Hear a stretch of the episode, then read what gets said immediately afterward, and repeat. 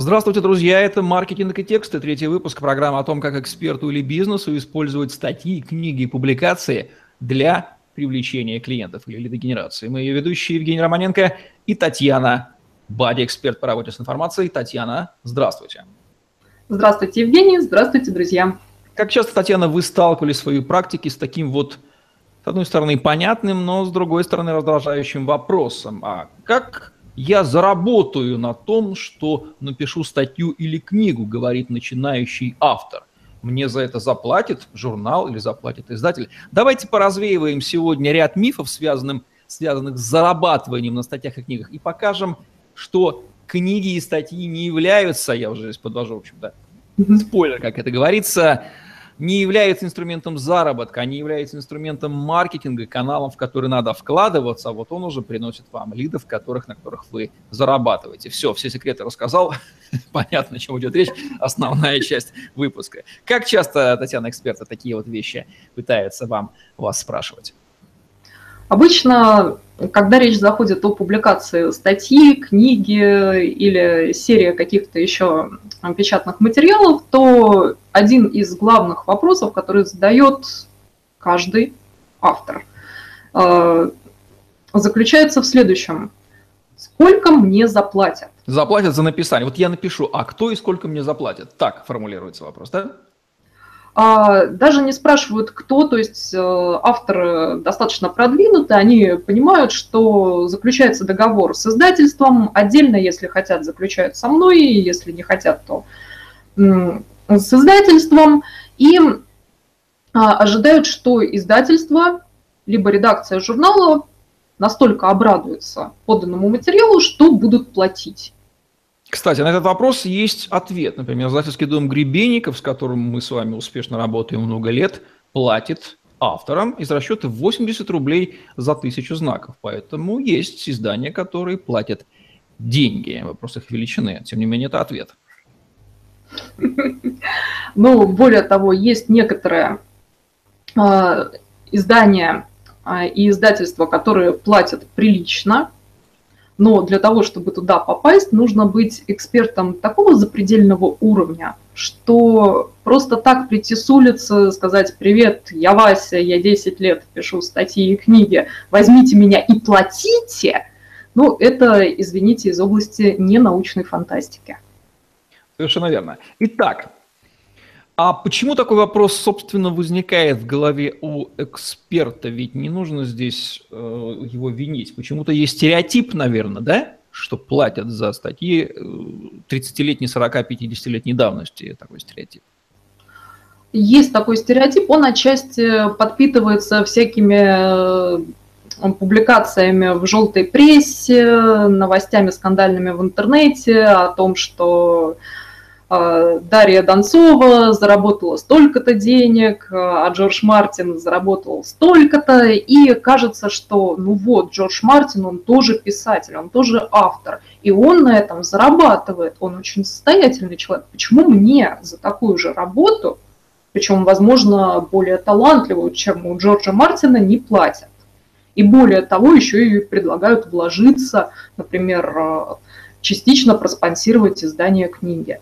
И ведь а верно, у автора, у автора есть понимание, что да, людям платят за, то есть издания платят за, и журналы платят, и издатели платят, но, видимо, он забывает о том, что кому они платят, и что автор не является тем, кому готовы были бы заплатить. Он еще пока не Джоан Роулинг, и даже не Дарья Донцова. Так и есть. А, и мне кажется, здесь э, для того, чтобы избавиться от этого стереотипа и не наломать дров, а о том, как можно наломать дрова из-за этого мифа, э, расскажу позднее. Чтобы этого не было, следует различать два типа авторов. Первый – это профессиональный писатель, либо профессиональный редактор. Ну, кто-то типа меня. Вот этот человек, он помогает авторам создать текст, и ему за это платят но этот человек будет в тени. Его фамилия не будет на обложке, а, не будет его лицо на баннерах и так далее. Он оказывает автору услугу по подготовке текста к изданию читабельности. Такой аутсорс. Да, зачастую еще и вынимает из головы автора материал, структурирует его, ну, то есть делает достойным публикации. И второй тип – это эксперты, авторы, которые при помощи текстов занимаются продвижением своих основных услуг либо товаров. И вот какой рецепт для них самый правильный будет? Вот сейчас я не буду делать спойлер, озвучьте, Татьяна. Какой рецепт написания статей в кучу изданий для эксперта является наиболее грамотным, единственно грамотным, я бы так сказал? Аутсорсинг. Потому что если самому писать десятки статей, ну, нужно быть либо Евгением Романенко, чтобы успевать это со своей основной деятельностью. Олегом Брагинским нужно быть. У него это получается еще в больших масштабах. Ну, значит, нужно, да, может быть, быть каким-то пришельцем из космоса или из будущего Олегом Брагинским, который, наверное, не спит, не ест, а создает гигантское количество контента. А, и а, все-таки нужен аутсорсинг, и нужно вкладывать в это деньги. Нужно быть психологически готовым к тому, что получится статья с вашими мыслями, с вашими идеями, с пиаром вашего личного бренда или с упоминанием ваших услуг и товаров. И э, при этом важно, опять же, понимать, что э, гонорар, скорее всего, не грозит. То есть если вы от издательства Гребенников получите эти 80 рублей, это, конечно, замечательно, но не надо оценивать успешность статьи по гонорару и вообще по его наличию. То же самое и с книгами. Обсуждаем с весьма продвинутыми людьми, которые сами занимаются маркетингом издания их книг, и они спрашивают, а что там с гонораром? Я говорю, ну, в лучшем случае заплатят 1030. И то не факт. Они, как это так? За мой труд? Ну, представьте себе бизнесмена, который приходит в Яндекс стучится или в Google и говорит, так, заплатите мне деньги, потому что я у вас разместил рекламу. Заплатите мне за мою рекламу. Где мой гонорар? Но в такой же позиции оказывается автор, который начинает спорить с издательством, идет против их правил, вообще против течения, против тенденций современных, когда издательства уже прекращают авторам платить.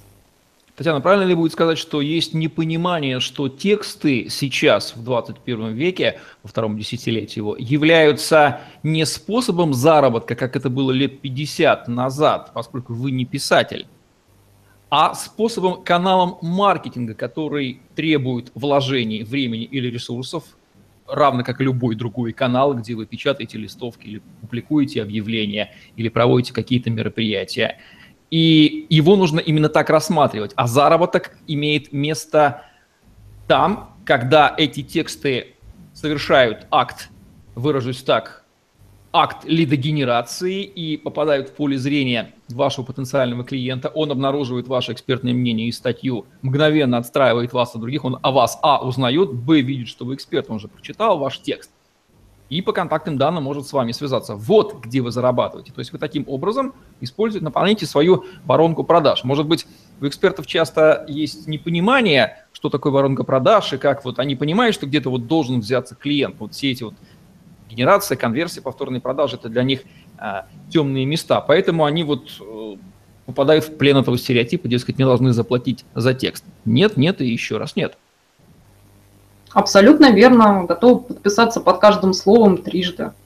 Итак, а, завершу вашу мысль, Татьяна. Есть огромное количество онлайновых, офлайновых изданий, журналов э, и прочих мест публикации, которым всем нужен качественный, хороший контент. И у них есть прекрасная модель кооперации.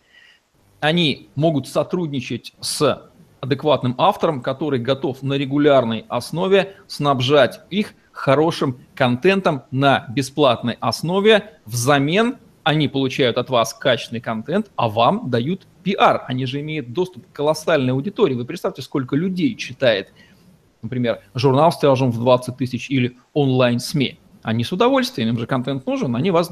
Поэтому какой смысл вам выставлять условия, а заплатят ли мне, показывает не, не совсем адекватность понимания.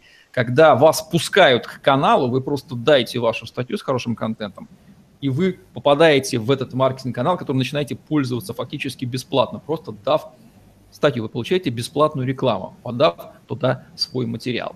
Вот и все. А вот если вы уже сами не хотите тратить на это время, нет у вас сил, тогда можно подключать аутсорсинг, о котором говорила Татьяна, и платить профессиональным интервьюерам или редакторам, которые у вас контент в виде того же подкаста вынут, вынут, потом обработают и подадут готовую статью в тот же журнал. То есть между вами и журналом появится посредник. Вот там появляются деньги, там уже вложение. То есть либо вы в первом случае вкладываетесь временем своим в написание статей, и авторы начинают, вернее, журнал начинает у вас эти статьи брать с руками, наседать, давайте, давайте материалы, потому что они ценят адекватно как-то. Либо вы подключаете профессиональных посредников, редакторов, контент, помогающих аутсорсинг в производстве вашего контента. И все. Но гонорара от журналов, конечно же, здесь никакие не возникают, да и зачем? Это маркетинговый канал. Гонорары, как правило, не возникают в обоих случаях, либо они настолько невелики, мы озвучили с Евгением реальные цифры. Они не являются здесь принципиальными, от них запросто можно отказаться. Такой бонус, если вы получили от газеты деньги за размещение вашего рекламного объявления, так порадуйтесь, сходите купите мороженое. Обычно газеты за это не платят. А еще и с вас могут попросить. Кстати, помните, Кстати. журналы могут же попросить денег с вас за публикацию, если чувствуют, что вы хотите пользоваться ими как рекламным каналом, они же не идиоты. И только если вы отличный эксперт, даете хороший контент бесплатно, тогда они с вас денег не попросят, как, например, они не делают это в случае с вашим покорным слугой. А, Евгений, приведу тоже свой пример. Одна из моих ранних статей, которую я писала на тему скорочтения, еще работая в организации у своего научного руководителя а, ее опубликовали на сайте газеты.ру. А, на тот момент это один из крутейших сайтов, туда так просто не попасть, и наша организация заплатила 10 тысяч рублей для того, чтобы туда приняли эту статью. К слову, у некоторых моих коллег э, на тот момент была вот такая зарплата, например, в институте, 10 тысяч рублей. Сопоставимо. А здесь если у вас просят денег за публикацию, это значит, что вы как-то так подаете информацию, что издание просекает, что вы хотите пропиариться, что автор вы, скорее всего, близкий к нулю, поэтому почему бы не взять с вас денег? Это первейший признак. Если вы хороший, нормальный автор, то задумайтесь. Издание платит либо журналистам за написание материалов, либо в вашем случае, если вы хороший эксперт при том же качестве, оно вам не платит. Чьи материалы оно предпочтет? Ну, понятно, что ваши материалы становится в конкуренцию с материалами журналистскими, потому что здесь не нужно платить деньги. И часто они эту конкуренцию выигрывают. Какие-то журналы вообще, насколько я понимаю, полностью составлены из материалов авторов, которым они не платят, и всем хорошо, это кооперация. Абсолютно верно. И э, дам еще немного инсайдерской информации под конец выпуска, что сейчас есть еще одно направление, о котором, в принципе, мало кто догадывается. Когда редактор сотрудничает редактор журнала сотрудничает с редактором, который подбирает сам экспертов, сам за них либо пишет, либо за ними редактирует, и фактически из э, статьи этого внешнего редактора, редактор внутренний журнала часто набирает ну, почти весь выпуск. И ему это гораздо проще, потому что он понимает, что получит гарантированно высококачественный материал. Итак, мы Не с вами имеем дело, уважаемые эксперты СДА, с такой формой кооперации, где издание с удовольствием возьмет ваши материалы бесплатно при их качестве и обеспечит вам доступ к целевой аудитории своего издания, потому что она хочет читать хороший контент, тем самым она проявит им вас, а вы получите доступ с помощью издания. Неужто в этом случае вы еще и потребуете с издания денег? Но это как, собственно, не знаю, жены брать, наверное, деньги за то, что а, понимаете, за что, несколько раз в неделю. Носишь, да, правда? или выполняешь свой супружеский долг. Заплати-ка мне, дорогая, за то, что мы с тобой это сделали. По-моему, это не совсем правильная будет просьба, она вызовет как минимум недоумение. Вот такая схема. Здесь, по-моему, даже нечего добавить, Татьяна. Согласна.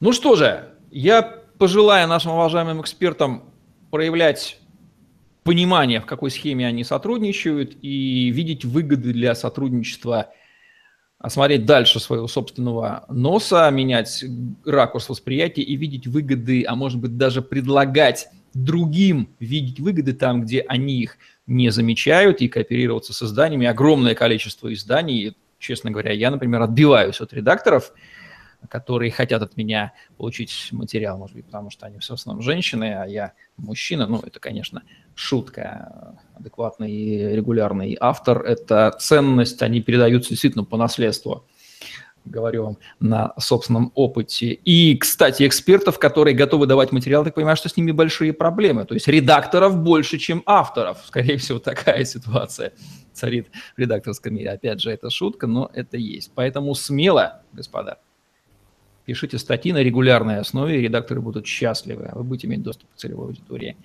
издания. А там уже и будут деньги, и вопрос больше не будет никогда возникать. За что же вам, кто же вам заплатит? Клиенты вам заплатят, которые о вас узнают с помощью статей. Вот так. Спасибо, Татьяна. Будем завершать наш сегодняшний выпуск программы «Маркетинг и тексты», где мы говорим о том, как эксперту или бизнесу использовать статьи, книги и публикации для привлечения клиентов. Евгений Романенко и Татьяна Бадя были с вами. Ставьте лайк, пишите комментарии, подписывайтесь на наш YouTube канал, чтобы не пропустить новые интересные видео от экспертов сообщества. Пишите хорошие тексты, пиаритесь, и да будет вам счастье и клиенты от этого потрясающего маркетингового канала. Всем пока-пока. До свидания.